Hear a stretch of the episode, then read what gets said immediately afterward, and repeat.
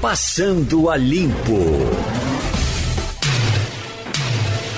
Eita, chegamos para o Passando a Limpo aos poucos. O novo ano vai entrando na rotina. Hoje é segunda-feira, dia 11 de janeiro de 2021. Vamos para o Passando a Limpo com Maria Luísa Borges, Jamildo Melo, Eliane Cantanhede e Vanildo Sampaio.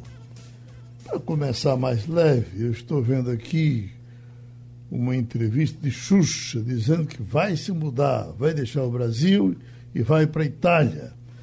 Jamildo, se você tivesse que deixar o Brasil em condições plenas de escolher um lugar para ir, onde é que você iria? Para a Itália com Xuxa? Não, para a Itália não. Não. Porque é, a Itália tem muitos problemas de imigração, muitos problemas econômicos, sociais. Terremoto, é, né? Além de ter, exato, além de ter uma cultura muito, ah, como é que eu poderia dizer, fincada no autoritarismo. Você tem aí uma história longa de, de, de ditadura. Veja, eu iria para Nova Zelândia. Nova Zelândia. Porque é bastante, é bastante longe bastante ensolarado, tem uma cultura moderna, tem uma, um, um, governo assim, pelo que eu leio, pelo que eu acompanho, fantástico, respeita as pessoas, é desenvolvido e ao mesmo tempo tem equilíbrio social. Então você vê agora mesmo eles já resolveram o problema da, das vacinas, o problema da doença, estão até doando para outros países que compraram mais do que precisavam. Então é um, é um país muito, muito bacana. E um país, Mas deixa eu fazer um registro. E é um aqui. país que tem história também, por incrível que pareça, né, Gilberto? Pois não diga. Eu não sei se você já noticiou, se noticiou, me perdoe, né, porque eu não posso estar toda hora ligado no rádio, mas é, é, é registrar o falecimento de Raimundo Almeida. Você conheceu? Foi noticiado, conheci. Perdão, então, vamos em frente. Não, Dizem os, as pesquisas que a audiência do rádio ela se renova a cada três minutos. Então, nós já falamos há, um, há, há algum tempo, certamente é uma coisa. Pois é, uma pessoa. Ivanildo conhece, Maria Luísa conhece, uma pessoa boníssima, né? Todo mundo tinha o maior carinho. Tem até uma, um fato inusitado, eu estava na Argentina, a gente estava conhecendo lá Buenos Aires, aí no meio do nada na praça aparece Raimundo Almeida e conversa com a gente, ele foi tomar um café, foi é, uma pessoa bastante bacana, sempre uh, prestativo, vai, vai fazer muita falta. Só para ver se eu estou ligando o nome da pessoa, era, é, é, era um galeguinho, era? Geraldo, ele foi assessor do presidente João Carlos durante uhum. muito tempo. É, é, mas era, era um uma espécie de chefe. Era um galeguinho? Ele era, não era galego, ele era uhum. alvo, uhum. baixinho então é isso. Os olhos meio azulados. Pronto. É, Jamildo encontrou com ele na Argentina. Eu encontrei com ele em Miami, no Epcot Center. Olha aí. Também tomando café. Uhum. Era Mas é isso. figura humana. Escute, nós estamos com o secretário da Fazenda, Décio Padilha, que tem prestado conta de coisas que vão acontecer com o Estado daqui para frente, de coisas que aconteceram. Mas eu queria, uh, doutor Décio, antes disso, lhe perguntar sobre o fim do auxílio. A manchete que eu tenho aqui, fim do auxílio emergencial, tira 32 bilhões mensais da baixa renda. Um, qual será o efeito colateral desse fim de auxílio para estados, para Pernambuco, por exemplo? Bom dia, Geraldo. Bom dia, Bom dia ouvintes. Bom, o auxílio emergencial, ele foi muito importante na crise da pandemia, em virtude de que nós entramos num ciclo de retomada, de retomada de crescimento de arrecadação dos estados e da própria União por consumo e não por estrutura da economia, da macroeconomia, através de investimento, através do que a gente chama de crescimento não conjuntural. Então, essa questão conjuntural de você dar um auxílio, e a gente captou aqui em Pernambuco que o grosso desse auxílio, mais de 85% desse auxílio, foi destinada ao consumo. Linha branca foi um consumo enorme. A parte de eletroeletrônico, com ênfase para smartphones. Então, tanto a classe menos favorecida na economia e que recebeu bem o auxílio, como, a, como o pessoal, digamos, é, é, é, intermediário, porque isso aí tem alguns critérios, tem família que recebeu 600, 1.200, esse recurso foi destinado para o consumo. Então, na hora que você tem, aqui em Pernambuco, mais de 10 bilhões entraram durante esse período, de quando começou de abril até agora em dezembro. É, esse recurso aí deu 3,6 milhões de pessoas, mais ou menos, a um valor total, que a gente está finalizando ainda, mais de um pouco mais de 10 bilhões. Então, se você corta isso, não só afeta o Brasil de forma geral, não. Pernambuco, evidentemente, tem impacto grande porque as pessoas estão dentro de um contexto de taxa de desemprego de mais de 14%, uma dificuldade ainda em virtude de várias restrições necessárias à questão do isolamento, que agora é o novo normal, a gente não está com todas as atividades em plenitude, e isso daí, esse corte do auxílio emergencial, nos leva a uma insegurança do ponto de vista das famílias, do consumo das famílias, da situação das famílias no primeiro quadrimestre desse ano. Porque se o Brasil não crescer rapidamente de forma estrutural, o que na macroeconomia não é tão rápido, a gente vai ficar numa situação sem um auxílio, ou seja, sem um viés de crescimento de arrecadação de municípios, estados e a própria União de consumo e não vai entrar o viés estrutural. Então, a situação é, do corte do auxílio é muito impactante. Dá para dizer se o dano vai ser maior na economia ou o dano é, é maior social? Muitos, muitos dizem que poderemos ter um, um caos social. É, a, a, a economia e a situação social, elas caminham junto.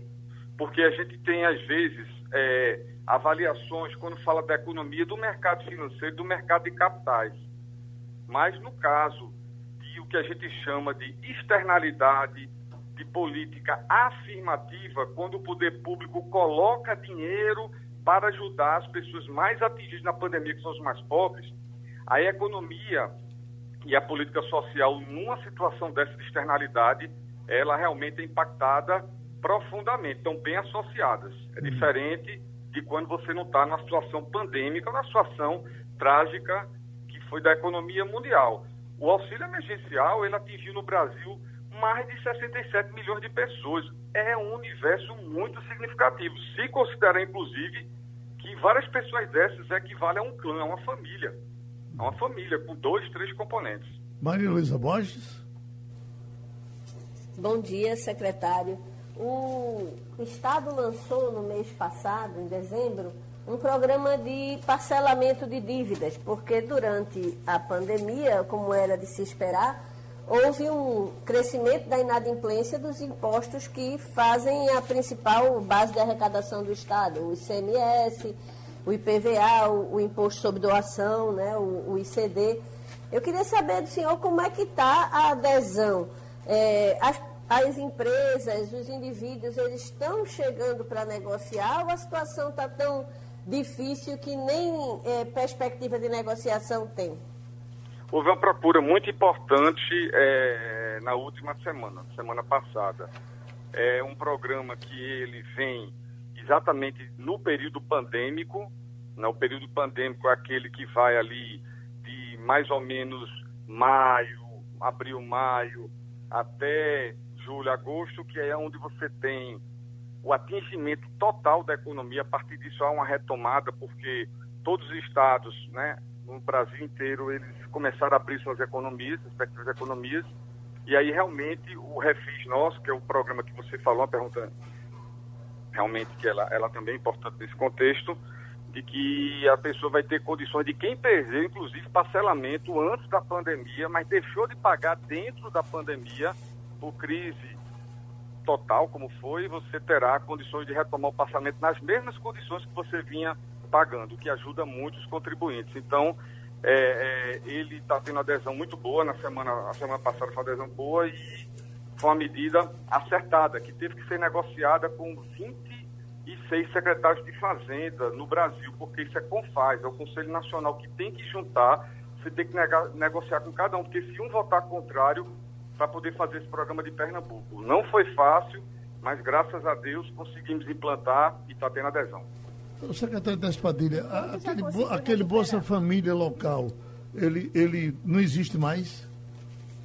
Não, o programa Bolsa Família, o governador Paulo Câmara implementou ele, ele foi pago no ano passado, o estado de Pernambuco, eu não chamo gastou, porque ajudar a sociedade é mais do que gastar, é você investir, porque isso de alguma forma volta é, em forma de não só melhorar a vida das famílias, como também volta em, em forma de economia. Uh, Maria Luísa, então, esse programa, ele custou, foi um investimento do Estado, 157 milhões, e o governador Paulo Câmara, ele vai sempre cumprir esse programa dentro da grade do governo dele. Uhum, quer dizer, tá, é, o programa está mantido, vai ser mantido.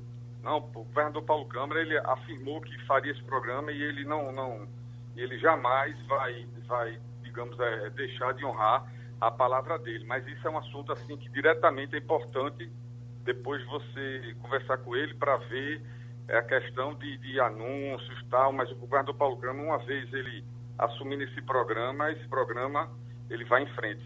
Bom, parece que Maria Luísa queria terminar uma pergunta e eu interrompi. Foi isso, Maria Luísa? Foi, Geraldo. É, desculpe, falei, acabei falando por cima da sua voz. Eu queria saber se o, o, secretário já tem números de quanto o Estado conseguiu recuperar ou renegociar com o programa de refis. É porque ele está muito recente, né? A lei foi recentemente aprovada na Assembleia, mas eu posso fazer um apanhado e no final dessa semana passar para o programa de vocês e a gente abordar na semana que vem, é importante dar alguns dias. Ele foi um programa que ele teve toda uma tramitação, ele teve que passar no CONFAS, como eu falei, no Conselho Nacional Público Fazendário em Brasília, pelos 26 secretários de Fazenda, depois ele teve que passar na LEP, foram duas leis, uma lei para mudar a, a que tinha, que proibia refis por mar, até 2027 não era para ter refis, né, uma, uma lei que ela dizia que era 10 anos sem refis, a gente teve que primeiro mudar essa lei, depois teve que mandar a lei do refis, porque eu não podia mandar a lei do refis com a lei proibindo e não podia mandar a lei do refis novo da pandemia sem passar pelo CONFAS. Aí isso daí teve uma tramitação grande, mas a semana que vem eu já dou os dados parciais que eles, que eles são interessantes. Ivanildo Sampaio. Bom dia, secretário. A imprensa noticiou recentemente que o Estado de Pernambuco pretende tomar empréstimos para aplicar em projetos de investimento. Eu pergunto ao senhor, que investimentos seriam esses e quanto é que o Estado despende hoje para pagamento de sua dívida, é, principalmente de empréstimos bancários? Essa, essa pergunta, eu diria que a sociedade pernambucana precisa acompanhar o resultado das tratativas com o governo federal, porque isso vai mudar muito para melhor a vida do pernambucano. O Estado de Pernambuco, desde 2016, ele não consegue acessar crédito, fazer operação de crédito com o BNDES, com a Caixa Econômica, com bancos internacionais, feito o BID, que é interamericano, feito o BIRD. E se o Estado não consegue fazer operação de crédito, acessar dinheiro que pela Constituição só pode ser utilizado exclusivamente em investimento, não pode usar em custeio, nem pagamento pessoal, a Constituição proíbe, toda operação de crédito, isso é uma regra de ouro. Quando você não tem acesso, como Pernambuco está desde 2016, todo o seu investimento é através de CMS ou de operações de crédito antigas que já estão indo embora, está no saldo final. Então, Pernambuco vem nos últimos três anos investindo na média de 1,4 bi. E com o que a gente chama mudança da capacidade de pagamento, que é sair do CAPAG C, que é o atual de Pernambuco, que está Pernambuco mais 15 estados do Brasil nessa situação, não acesso a operação de crédito. Indo para o CAPAG B, que é o que a gente vai, como é que se diz, é, é apresentar no dia 15 de janeiro, agora, sexta-feira que vem, o governador Paulo Câmara vai também nessa reunião. Ele fez questão de ir. Eu e o governador Paulo Câmara estaremos lá apresentando ao governo federal através do Tesouro Nacional, no Ministério da Economia, através do Tesouro Nacional, que Pernambuco fez um ajuste fiscal muito forte nos últimos dois anos, iria virar B no meio do ano passado, não virou por causa da pandemia e perdemos mais seis meses. E com essa mudança de dado atingimos três indicadores, que foi o de poupança corrente, o de liquidez e o de endividamento. Esses três indicadores nós atingimos, eles vamos mostrar que atingimos, vamos pedir no dia 15 uma reabertura, ou que a gente chama de avaliação extraordinária de capacidade de pagamento. O Receita Federal leva normalmente três meses, mais ou menos, para dar o resultado, e não esperar a avaliação normal do CAPAC, só seria no dia 1 de agosto do, do, desse ano.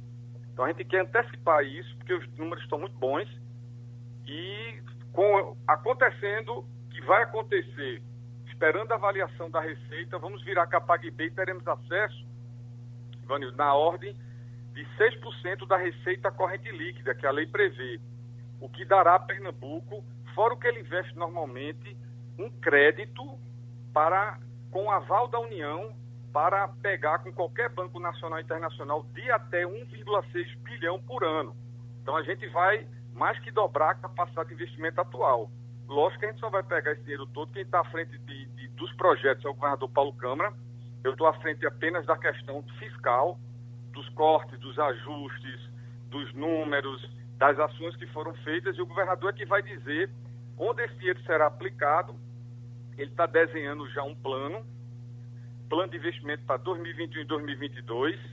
A gente, desde o ano passado, já viu, como eu falei anteriormente, que a gente ia virar CAPAG, a pandemia chegou, demorou mais um pouco, mas desde lá ele já autorizou projetos, ele já tem um conjunto de projetos, ele já está se enquadrando nesse total que a gente vai ter acesso a crédito de 1,6 bi por ano, e isso vai levar Pernambuco a um patamar muito importante, recuperando uma série de ativos importantes que o governador vai desenhar aí de vários campos de infraestrutura, saúde, educação.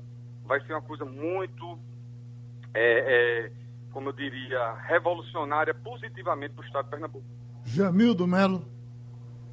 Bom dia, secretário. Bom dia, ouvintes.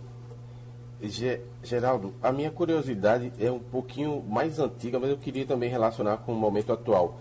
A, a curiosidade antiga é em relação ao Bandep. A gente assistiu lá atrás a privatização e as pessoas não entendem, também ficou um custo, porque o Estado assumiu uma dívida astronômica e isso faz parte do serviço da dívida. Ainda impacta, secretário? Uma das curiosidades é essa, é saber qual é o custo que ainda persiste na nossa dívida desse, dessa operação específica. E a outra era uma pergunta mais política. Se, é, sendo adversário de, do governo federal, não pode ser prejudicado o estado de Pernambuco, porque você tem 22 e, de repente, Bolsonaro pode não querer ajudar uma, um adversário como os socialistas. Lembrando aqui, por exemplo, que em Jaboatão, o prefeito acabou de uh, conseguir uma verba do BNDES enorme para fazer justamente investimentos na área de iluminação, mérito dele, com certeza as contas estão em, outra, em outro patamar, mas também sempre há um componente político, né? Ele é apontado como um eventual candidato de oposição e é amigo pessoal de Bolsonaro. Pode haver um componente político atrapalhando aí, eventualmente, espero que não. É, quando você trata de convênio, que é transferência voluntária de recurso de um ente federativo nacional, que é a União, para um ente federativo subnacional, que pode ser um estado ou município, o componente político ele é muito pesado, muito forte. Por quê? Porque é transferência voluntária. A Constituição não obriga você a fazer. É diferente do FPE, que é uma transferência obrigatória por participação de tributo na Constituição. Então aí a União ela pode passar um recurso para Jaboatão, não passar um recurso para, para Petrolina, ou passar para Petrolina e não passar para o Recife, enfim. Isso é uma questão voluntária, a própria Constituição permite, no caso de convênio. No caso de operação de crédito, que é o que eu estou falando, que é a luta toda desse nome, que é um nome chatinho, CAPAG, que é capacidade, isso é um rating.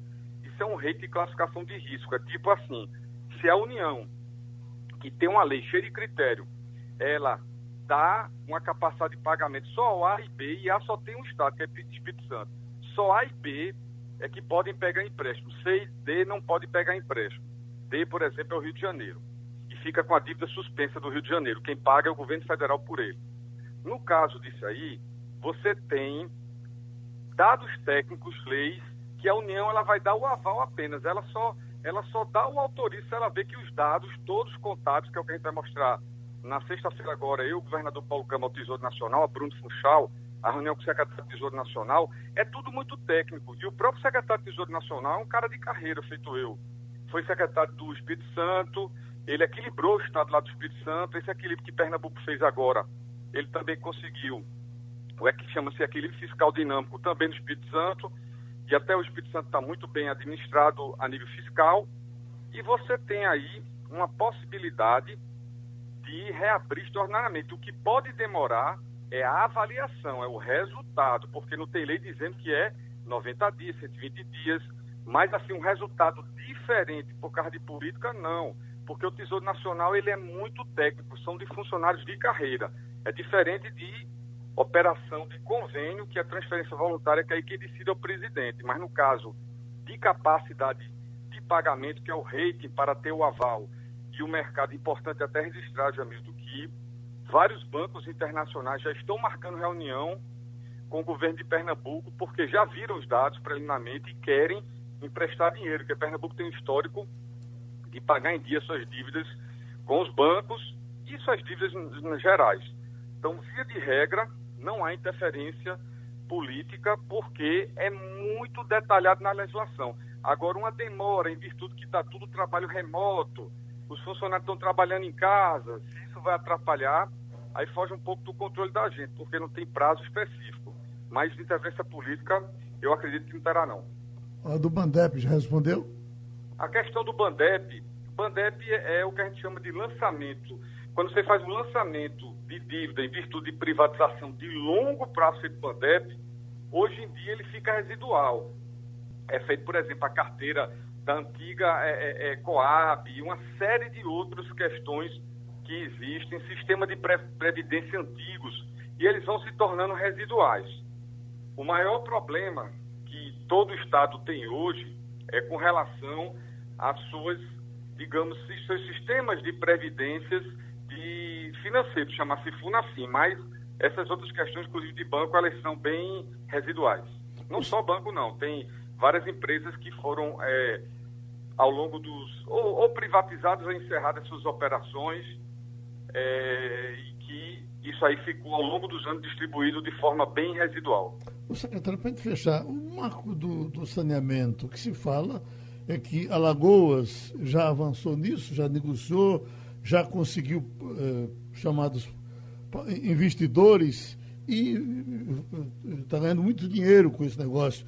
Fala-se do Espírito Santo também, que está muito na frente, Mato Grosso. Como é que nós estamos? Para onde nós vamos?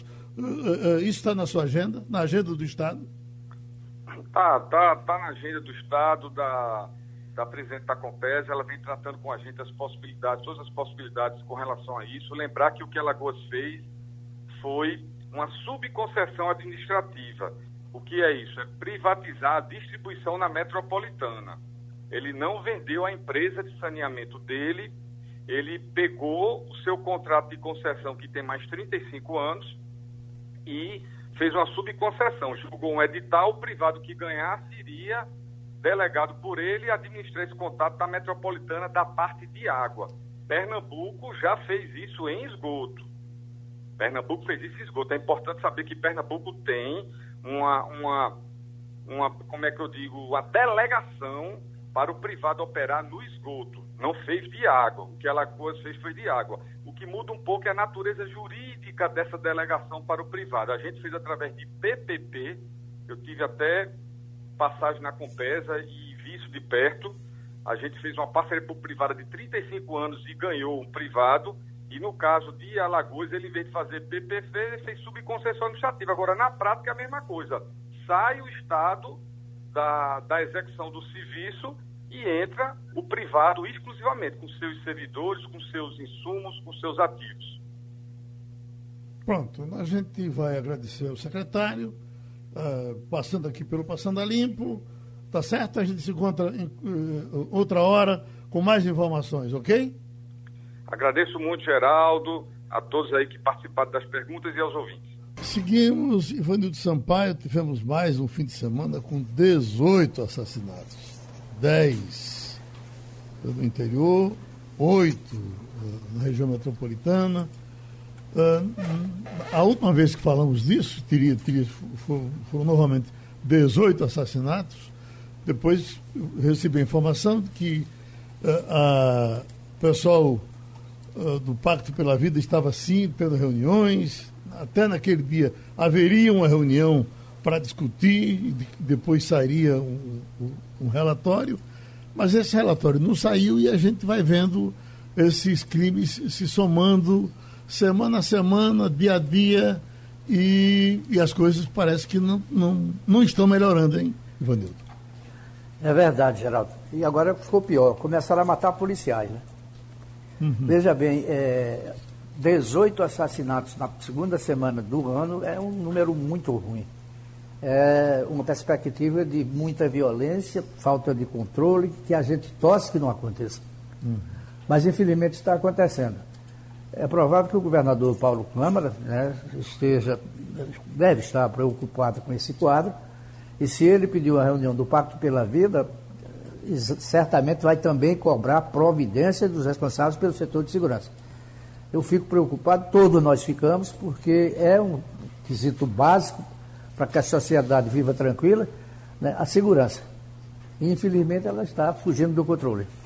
O Jamildo, tem uma informação que mostra como a, a, a coisa funciona no parlamento. Uma, uma, suplente, segunda suplente de, de senador é, é, paraibana, o nome dela é Nailde Panta, ela é do Progressista, ela vai assumir por uma coisa qualquer aí, não, é, e vai passar, vai em 15 dias trabalhando de casa, ou participando de algumas ou talvez nem participando, porque está havendo recesso, ela vai receber 52 mil reais de salário. Não é interessante como essas coisas são fáceis para algumas pessoas? É verdade. Né? A área política muitas vezes não, não tem muito limite, né? Porque é, é, como, como diz o popular, a firma é rica, então vamos estoporar Deixa eu só fazer uma observação sobre segurança, pode ser? Ótimo. É, a primeira reunião do Pacto pela Vida aconteceu na semana passada, na quinta-feira. Foi lá que estreou João Campos, a primeira vez que ele pôde participar, deu declarações de que espera que tudo fique bem e tal, mas chamou a atenção foi a declaração do governador admitindo que a segurança precisa melhorar em 2021 não, não, como você disse, realmente não saiu nenhum resultado, porque é normalmente por, um, por volta do dia 15 que saiu o balanço do mês anterior, mas aconteceu algo que foi para lá de inusitado. Nesse final de semana, um advogado criminalista local foi para as redes sociais pedir uma investigação.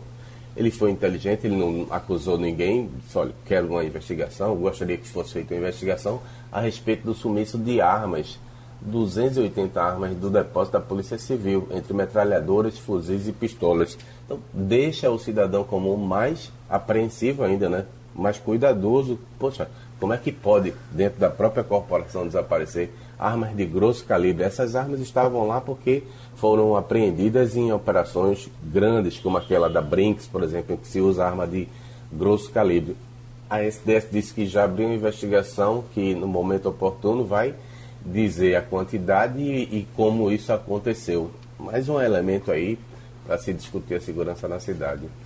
Maria Luísa, você é, é versada em economia, fez economia por muito tempo no Jornal do Comércio. Uma coisa que me chama a atenção aqui, demos essa informação na primeira página, com relação à Coreia do Sul.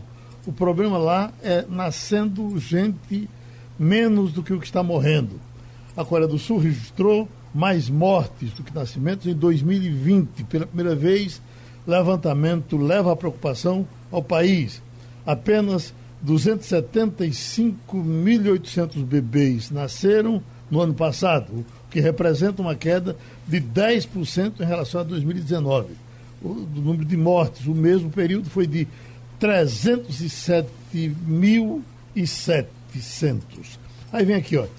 Os números levaram o Ministério do Interior a uh, partir para a emergência. Uma população em declínio impõe uma pressão imensa ao país, além uh, de grandes problemas na economia. Aí, o que é que diz aqui? Então, eles estão estimulando nascimentos. Uh, o país não pode envelhecer dessa forma. De acordo com o programa, a partir de 2022, cada criança nascida receberá um bônus em dinheiro de 2 milhões de won, mais de 9 mil reais, para ajudar a cobrir as despesas pré-natais. Além de um pagamento mensal de 300 mil won, 1.470 reais, eh, até o bebê completar um ano. O incentivo aumentará para 500 mil won, 2.450 mensais, a partir de 2025. Veja o esforço de um país para fazer nascer gente. Isso, Geraldo. Por quê? Porque quando você tem essa virada, é, quando você começa um processo de envelhecimento da população, é, você começa a ter uma imensa pressão no futuro do país. Você, em determinado momento, vai ter menos gente, por exemplo, colaborando com a Previdência e mais gente é, é, gozando de benefícios previdenciários. E é impossível fechar essa conta. Se você tem pouca gente arrecadando e muita gente recebendo benefício, óbvio que em algum momento você não vai mais conseguir pagar.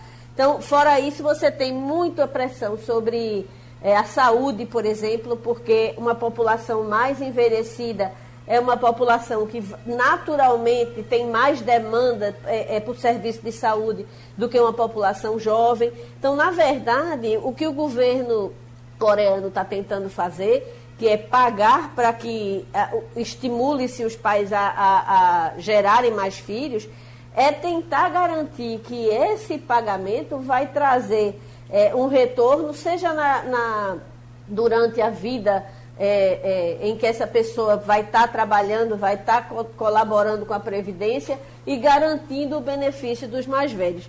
É uma, é uma roda, sabe, Geraldo? Uhum. Feito uma roda gigante que não pode estar desequilibrada.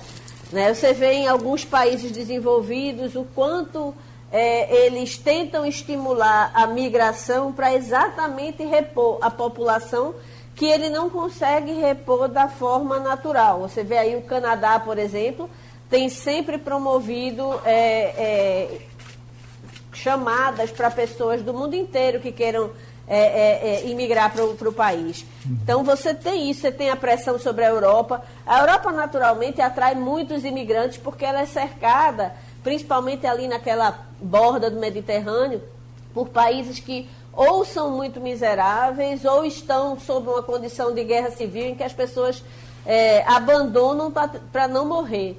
Então, é, é, há uma pressão natural de imigração chegando ali naqueles portos do, do sul da Europa. Mas, de uma maneira geral, é, é, para um país ter muita gente idosa e pouca gente jovem é um grande problema para ser administrado. Uma parada, isso independe da população atual. Não é? ela, ela, ela tem que estar, como você disse, tem que estar girando, não é? É, é tanto que a, a China está acabando com a lei do filho único, não é? Tá, porque ela foi tão eficiente que conseguiu realmente deter a, a, o crescimento. Uhum. É, a qualquer momento a gente vai ver, por exemplo, a Índia ultrapassando a China como o país mais populoso do mundo. Uhum. É, e, inclusive, hoje, é, os, os pais que vêm de famílias com filhos únicos, eles já podem ter o segundo filho sem ter aquelas multas, sem ter aquelas sanções que havia no passado é, de fato, é um problema. A, Índia, a, a China, desculpe, passou muito tempo sem ter esse problema, porque ela tinha um esquadrão é, é, imenso de pessoas, né, mas que realmente chega em determinado momento, precisa fazer mais pessoas nascerem para que essa roda da economia continue a girar. Geraldo, deixa eu só fazer só, um acréscimo com o comentário da. Só uma lembradinha que o Japão está pagando até o dinheiro do motel para também para aumentar o crescimento da população. Pois não? É, é, Sério? Oi. É, eu queria só dar uma opinião a respeito sobre a questão da violência que é, Ivanildo, Jamildo já fizeram colocações importantes. Eu queria lembrar que 2020 já viu uma reversão na tendência de baixa. A gente teve 10,8% é, de taxa de crescimento de homicídios ao longo do ano de 2020. É, e a gente lembra aquele fatídico ano de 2017 em que a gente bateu todos os recordes de homicídio é, é, jamais imaginados, né? A gente chegou a ter 10% de todos os homicídios do país ocorreram em Pernambuco naquele fatídico ano. E 2017 não se faz em um dia. Se você vai tendo esse aumento paulatino, a gente pode voltar a ter anos tão trágicos como 2017 foi. Estamos com Helene Cantanhede. Helene, até pensando aqui, você na, na sua passagem por todos os grandes jornais, por todos os grandes meios de comunicação, Veja, Folha de São Paulo, Estadão, e esse, esse rolo que está acontecendo agora envolvendo Noblar, uh, Rui Castro, porque teriam aconselhado que, que Bolsonaro se suicidasse, um desmente, disse que não foi bem isso que ele quis dizer, no caso de Noblar. Eu, uh, uh, o caso da Folha de São Paulo também, que eu estou lendo aqui a, a coluna de despedida de Fernando Haddad, que tinha o espaço na coluna, mas acho que quis falar bem de Lula e, e parece que o, o, o jornal uh, brecou e ele está saindo atirando. Uh, bom, é coisa, é coisa dos grandes mesmo? Oi, bom dia, Geraldo, é. colegas ouvintes. Poxa, que pergunta difícil, né?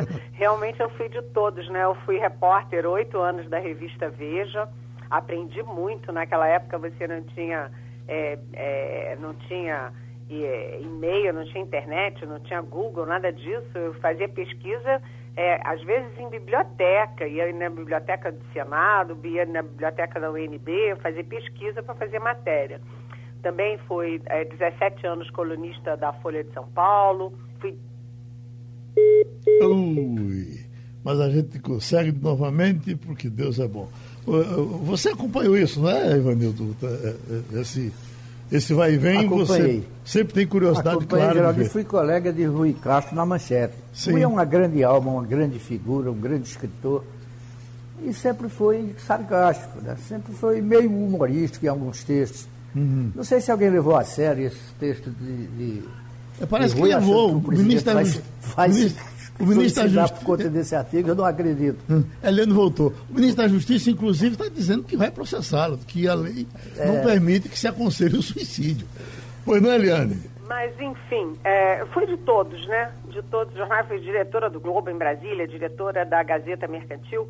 Mas o fato é o seguinte: é, além desses que você citou, né? O Ricardo Noblar, o Rui Castro, é, eles também partiram para cima do Hélio Schwartzman. Sim. Que, que, é o colunista da Folha e que o, o, Hélio Schwartzman, ele escreveu um artigo lá atrás dizendo que torcia para o Bolsonaro morrer.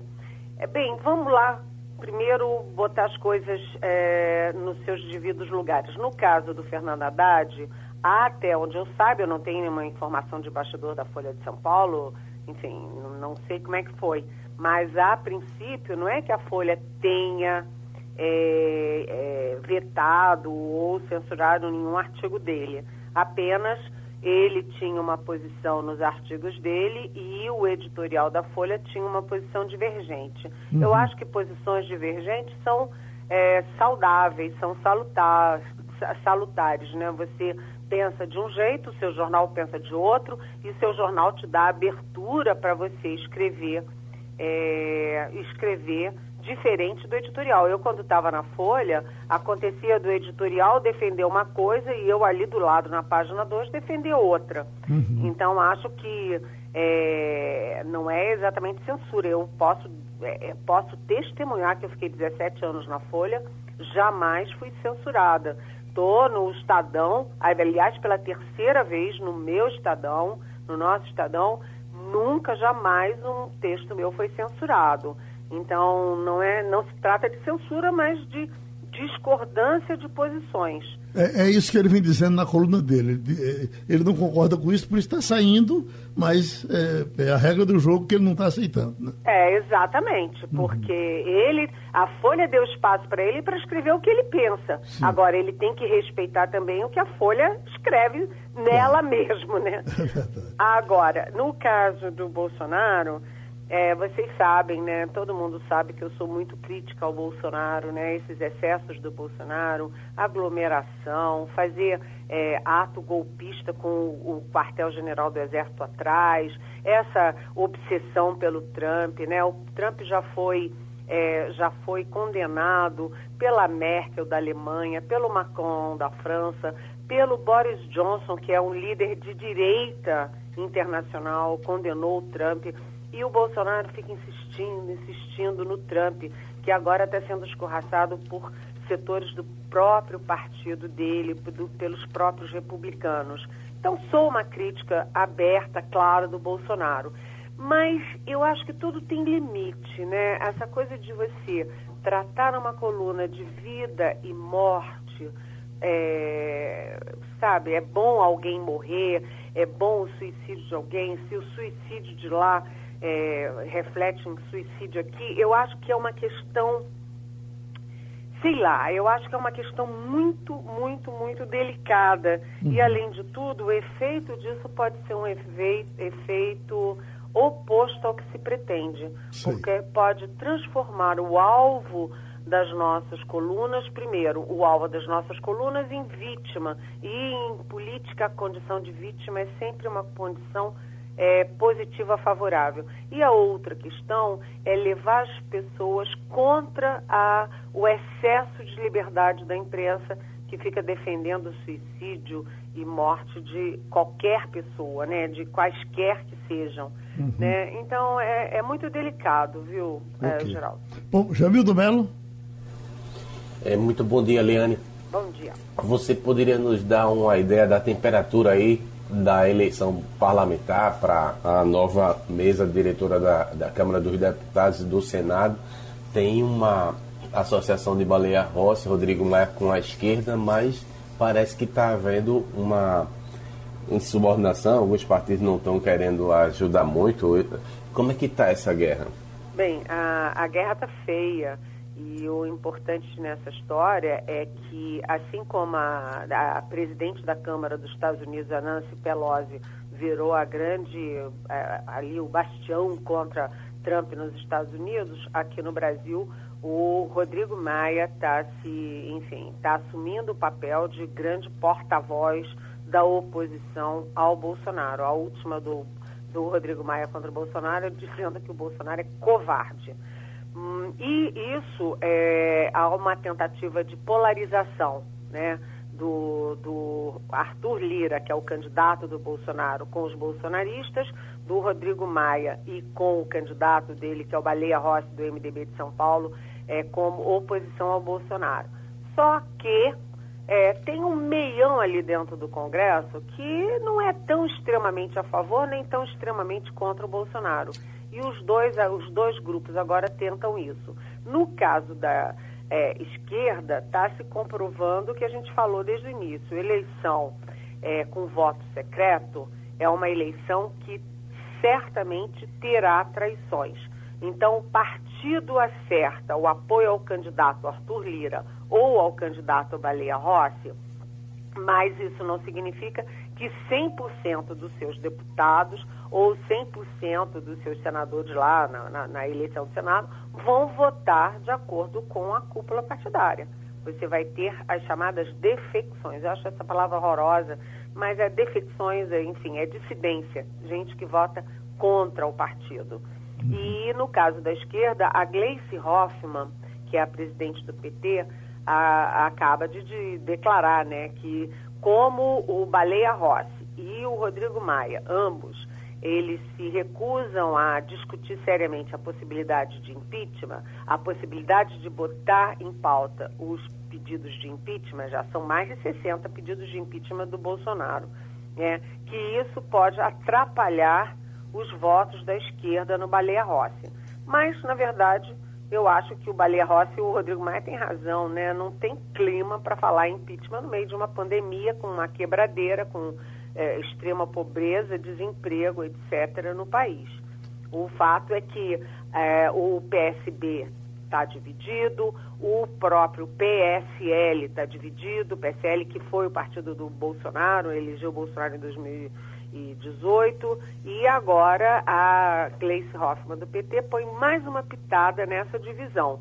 Então, dá para apostar quem é que vai ganhar? Aqui em Brasília, a melhor aposta é de que o Baleia Rossi está mais bem colocado, mas ninguém aposta, ninguém rasga dinheiro em nenhuma das duas candidaturas. Agora, Eliane, a, é, é, a, roupa suja está entrando para valer em cima dos candidatos, né? Já insistem agora na questão de Lira, que teria problemas domésticos, não sei quem foi que ele deu em casa. Tem é, agora essa acusação de uma quadrilha que teria consumido 200 milhões e de alguma forma teria tido a participação de Baleia Rossi, eh, o Procurador-Geral da República já está em cima dele e o, o, a relatoria do processo está na mão do, do, do Cássio, o ministro Cássio Marques. Quer dizer, eh, eh, o que dá para entender que deve ter alguém do governo que possa empurrar um, um pouco mais contra o Baleia Rossi. Quem é que vai ganhar o jogo da roupa suja? Olha, isso é, eu acho tão preocupante, sabe, é, Geraldo, porque nós estamos no momento de defender a democracia, de é, combater os atos golpistas, etc. E para isso as instituições precisam estar sólidas, as instituições precisam ter credibilidade na sociedade. Se você tem os dois candidatos é, à presidência da Câmara numa guerra, quem é pior que o outro é, fica difícil. Uhum. Os, é, as coisas que pesam contra o Arthur Lira são muito mais consistentes, né? Se você pegar ali o chamado esqueleto no armário do, do Arthur Lira, o esqueleto é mais, vamos dizer, fortinho. Uhum. No caso do Baleia Rossi, até onde eu vi, ele foi, teve uma citação da JBF em Caixa 2. E aí a JBF tem é, eu, centenas, talvez até mais de mil é, citados. Ou seja, ele, é, a Caixa 2 de campanha é o que eu sempre digo. Se for por aí, eu acho que não sobra nada. Uhum. Então, há uma diferença de. Não dá para botar os dois na mesma balança. E acho muito ruim a gente fazer uma discussão sempre na base do quem é pior que o outro, né? Eu acho que há também que se discutir é, quais são as qualidades de cada um. O Senado, eh, eh, parou essa discussão do Senado? Vai ser mais fácil resolver? Como é que vai ser? Olha, Geraldo, no Senado, o tal do Rodrigo Pacheco, que é do DEM de Minas Gerais e que tem o apoio do atual presidente do Avião Columbre, que também é do DEM, quer dizer, do partido dele, ele está ganhando para o WO né? Porque ele está colhendo os apoios, ele já tem o apoio do PSD, que é a segunda bancada, ele tem o apoio do PP, que é uma bancada importante, né? E enquanto isso, por que, que eu digo para o WO? Porque o, a oposição ao Rodrigo Pacheco e ao Davi Alcolumbre é do MDB. Mas o MDB tem quatro candidatos e quem tem quatro é porque não tem nenhum. Né? Uhum. Então, como o MDB não consegue se unir em torno de um nome e não consegue começar a campanha, na verdade, o Rodrigo Pacheco hoje, esse sim, é considerado pulo de 10, a não ser que o MDB faça uma grande reviravolta, né, deu aí uma, um chacoalhão e faça uma união do Muda Senado, que é aquele grupo muito legal que tem de é, vários partidos e é, é uma gente séria, é uma gente respeitável e que tem um movimento de unir os melhores para evitar os piores nesse caso. Uhum. É, Maria Luísa? Bom dia, Eliane. Bom Eu dia, queria Maria. voltar um pouquinho para é, a questão internacional de, de Trump, que a gente começou falando rapidamente. É, concordo com você. Bolsonaro é um dos últimos é, líderes que ainda segue agarrado com o pato manco, que eu acho que a expressão pato manco, né, lame duck, nunca teve um emblema maior do que Trump, que é inclusive abandonado por assessores, abandonado por boa parte do partido, a, a, muitos é, nomes representativos pedindo que ele renuncie antes mesmo da posse né, da, de Joe Biden. Num contexto como esse, qual é a perspectiva para o Brasil com dois anos de Bolsonaro, é, ao mesmo tempo que você tem os dois primeiros anos de Biden, que já nomeou um crítico do governo Bolsonaro para cuidar da América Latina? Pois é, Maria Luísa, excelente pergunta, porque é o seguinte, é, é inadmissível que um presidente da República é, coloque as suas convicções pessoais, sejam religiosas, sejam ideológicas, sejam de qualquer natureza, familiares, acima do interesse do seu país. E o presidente Bolsonaro está fazendo exatamente isso, porque o presidente Bolsonaro, cada vez que ele se aproxima mais do Trump, insiste em se atrelar ao Trump, mais ele se afasta do Joe Biden. E a partir do dia 20, quem vai comandar os Estados Unidos é o Joe Biden. E você lembrou aí muito bem que o Biden já escolheu o Juan González, que é um colombiano que, enfim, é, ele vai ser o diretor sênior para o hemisfério ocidental no Conselho de Segurança Nacional. Isso significa o quê? Que o Juan González vai ser o homem do Biden para a América Latina no governo. E quem é o Juan González? É um cara que o tempo inteiro critica o Bolsonaro, que manda recados para o Brasil e que tem três focos. O foco dele é mudanças climáticas, ou seja, meio ambiente. Segundo, direitos humanos. E terceiro, democracia. São três assuntos delicados, sensíveis para o governo Bolsonaro. E, além de tudo, é, isso é uma questão política, né, de governo a governo. Mas isso, essa posição do Bolsonaro pode trazer muitos reflexos nas relações comerciais, nas relações diplomáticas. O governo Bolsonaro tem uma política externa condenável sob todos os aspectos.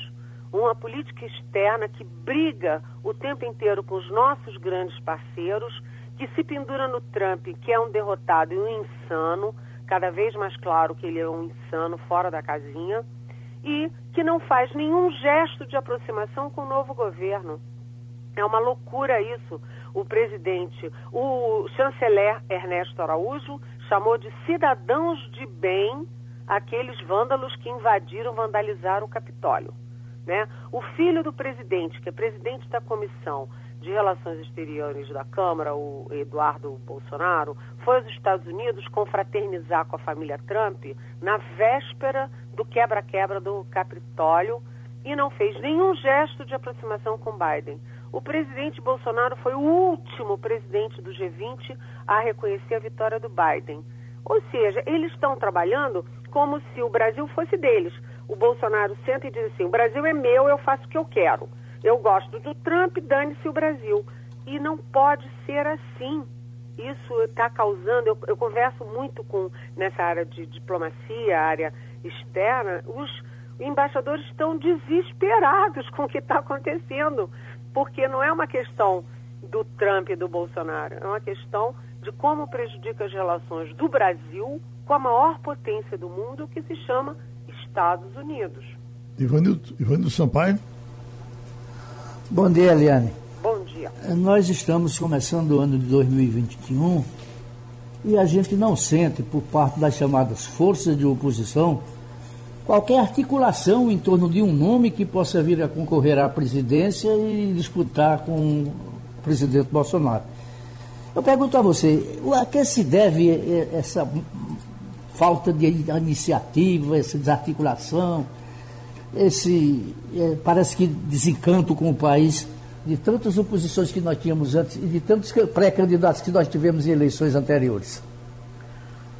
Olha, essa é uma pergunta e tanto, sabe? É uma pergunta muito difícil pelo seguinte: a gente tem dois anos do governo Bolsonaro fazendo as coisas mais absurdas do ponto de vista externo, do ponto de vista de meio ambiente, do ponto de vista da cultura, do ponto de vista da pandemia e agora até das vacinas, né? E a gente não viu a oposição. O PT, cadê o PT? O PT perdeu é, hegemonia, perdeu capacidade de reverberação. O PT está muito ferido e pior, ele está imobilizado pelo Lula. Como o PT, tudo o, o PT é assim, número um Lula, número dois Lula, número três Lula, é, eles ficam focando no Lula e esquecem de fazer o papel de liderar a oposição. Né? As outras oposições são muito pequenas, né? são muito, por exemplo, você tem o Flávio Dino, governador do Maranhão, e, mas ele é de um estado pequeno, um estado muito pobre e de um partido pequeno que é o PCdoB, né? E o que existe é uma grande articulação de centro. O, o Rodrigo Maia sai agora é, da, da presidência da Câmara, vai ficar livre para articular essa candidatura de centro. E o SM Neto, que é um ator importante que está entrando em cena. O SM Neto do DEM ele conseguiu não apenas eleger o sucessor dele em primeiro turno, que é o Bruno Reis, mas dar ao Bruno Reis a condição, o troféu de mais votado é, na eleição de 2020. Então, os dois, a dupla, ACM Neto, Rodrigo Maia, eles vão assumir a cara da oposição e da articulação de centro. Mas, qual o nome? João Dória tem muita rejeição dentro do estado de São Paulo tanto que foi ignorado pela candidatura do Bruno Covas à Prefeitura de São Paulo. Né? O Luciano Huck, ele tem prazo até junho para se lançar, há indícios de que ele vai se lançar, ele tem até programa pronto é, de governo, mas é, ele não é da política, não é do ramo e não está acostumado a apanhar. Quando começa a apanhar, ele foge da raia. Né? Além disso, também tem muita rejeição. Quem são os candidatos? O Brasil é um país muito personalista. Você tem um presidencialismo e o presidencialismo é em cima de pessoas. E se você não tiver um nome forte para catalisar tanto a oposição de esquerda quanto a oposição da própria direita ao Bolsonaro, quanto o centro, isso aí vai ficar, vamos dizer, em banho-maria, em banho-maria, só em bastidor. Bem, eles têm que ter um timing quando tem que sair do bastidor e ir para a ribalta. Eliane, um abraço para você. Eu sei que você sofreu com a gente pela perda de Genival Lacerda. Nós chegamos a nos comunicar, uh, mesmo de forma, uh, uh, sem um conversar com o outro pelo, pelo zap, mas com a saída de Genival, acho que foi o último monstro sagrado daquele do, do time do Luiz Gonzaga. Gonzaga, Dominguinhos, Genival, Marinês, Ari Lobo, Jacques do Pandeiro, foram todos. Tá, na minha cabeça só tem o nosso estimado amigo eh, Onildo Almeida, que é compositor importante de, de, de Marinês e de Luiz Gonzaga, com muitos, muitos sucessos com Luiz Gonzaga, está lá em Caruaru com 93 anos, lúcido, tranquilo, agora debaixo da cama, com medo da Covid, tá certo? Ah, sim, Maria. Mas é verdade, você fez uma grande lembrança, né? Eu sei que ele era seu amigo. É, ele era uma figura porque além de ter uma representatividade enorme na música, né, numa música tão brasileira, ele era uma figuraça, né? As entrevistas dele, ele não tinha papas na língua. Então, ele é uma perda enorme. E o que eu fico triste, eu detesto ser saudosista. Eu acho que tudo sempre é melhor. O jornalismo é melhor hoje do que era antes, o mundo é melhor hoje do que era antes. Eu sempre sou é, para frente, né? Vanguarda mas a gente não vê uma geração nova à altura de todos esses nomes que você citou. Né? O Brasil está nos devendo, né? a música brasileira está nos devendo uma música tão brasileira, tão nossa, que fala tanto ao coração, Geraldo. Um abraço, Eliane. Beijão, até semana que vem. Fiz o exame da Covid em 30 de dezembro e ainda não saiu o resultado. Eu tenho 66 anos Aí reclama, João Campos, cadê o meu resultado? Eu tenho a impressão que isso é ligado mais ao Estado. É o LACEN que faz, né, um laboratório ligado ao Estado. Ele está reclamando aqui da prefeitura, de João Campos, a não ser que ele ache que João Campos chegou mandando em tudo. É, mas isso, isso é, é, é Maria Luísa, tem, a, a, prefeitura faz isso, é só o Estado, né? Eu acredito que os centros são ligados ao governo do Estado. Uhum. Isso está me lembrando uma reclamação que eu recebi uma vez na voz do leitor, que tinha uma, um engarrafamento muito grande em Paulista e o cara estava reclamando da CTTU, uhum. que é do Recife, não tem nada a ver. Realmente eu acho que, que a competência para a resolução, acho que é da Secretaria Estadual. E é preciso que, que façam isso um pouco mais de rapidez. Se, e, e, até os pagos estão demorando muito. Diz que há uma superlotação em tudo quanto é de laboratório para que os resultados saiam. De alguma forma se justifica, mas o camarada se atrapalha na vida dele, para o trabalho dele, por mais de 10 dias, isso é um inferno, né? Eu acho. Eu não entendo é porque não tem mais centros é, fazendo o drive-thru, não é? Porque a gente tem hoje centro de convenções, tem hoje o, o Geraldão, mas pelo tamanho da demanda nessas duas é, é, centrais, está mais do que claro que a população prefere o drive-thru do que o sistema de marcar para ir no dia seguinte ou dias depois, né? Uhum. Já, para mim, já passou da hora de todas os, as unidades de saúde oferecerem o teste no, no modelo drive-thru, que é como a população tem mostrado que quer é, é, se submeter à testagem, quando ela pode, né? não é quando o governo é, marca determinado horário. É, Sampaio, para a gente terminar, é, a Câmara vai voltar a discutir o imposto sobre fortuna. Dizem que o ministro Paulo Guedes é contra, mas essa é a discussão que vai para a Câmara na sua vida de jornalista, de, de, de chefe de, de, reportagem, de tanto tempo, esse assunto quantas vezes foi discutido, Ivanildo? Geraldo, desde que eu me entendo de, de gente que se discute esse tema. Uhum. Há muitos países que adotaram esse, esse, esse, tipo de tributo e ficou comprovado que ele não é produtivo. É, dá muito trabalho para cobrar e rende muito pouco. Então, uhum. por isso, alguns países nunca foram adiante com a proposta de cobrar imposto sobre sobre grandes fortunas. Até porque é muito fácil para o cara de grande fortuna deixar de ter o dinheiro num canto e botar no outro onde não tem esse imposto. Aconteceu né? isso na França. Uhum. A França, grandes é, fortunas migraram para Montenegro, migraram para outros países vizinhos onde não havia esse tributo. E, além de, de, de, ter toda a pinta de bitributação, né? o cara já pagou de uma vez, vai ter que pagar de novo. Exato, esse é outro argumento usado por quem não defende é, o imposto sobre grandes fortunas. Logo agora que a gente vai ter lá na Mega Sena, né, Ivanildo? e vamos ficar aí. Obrigado, amigos. Terminou o Passando a Limpo. Passando a Limpo.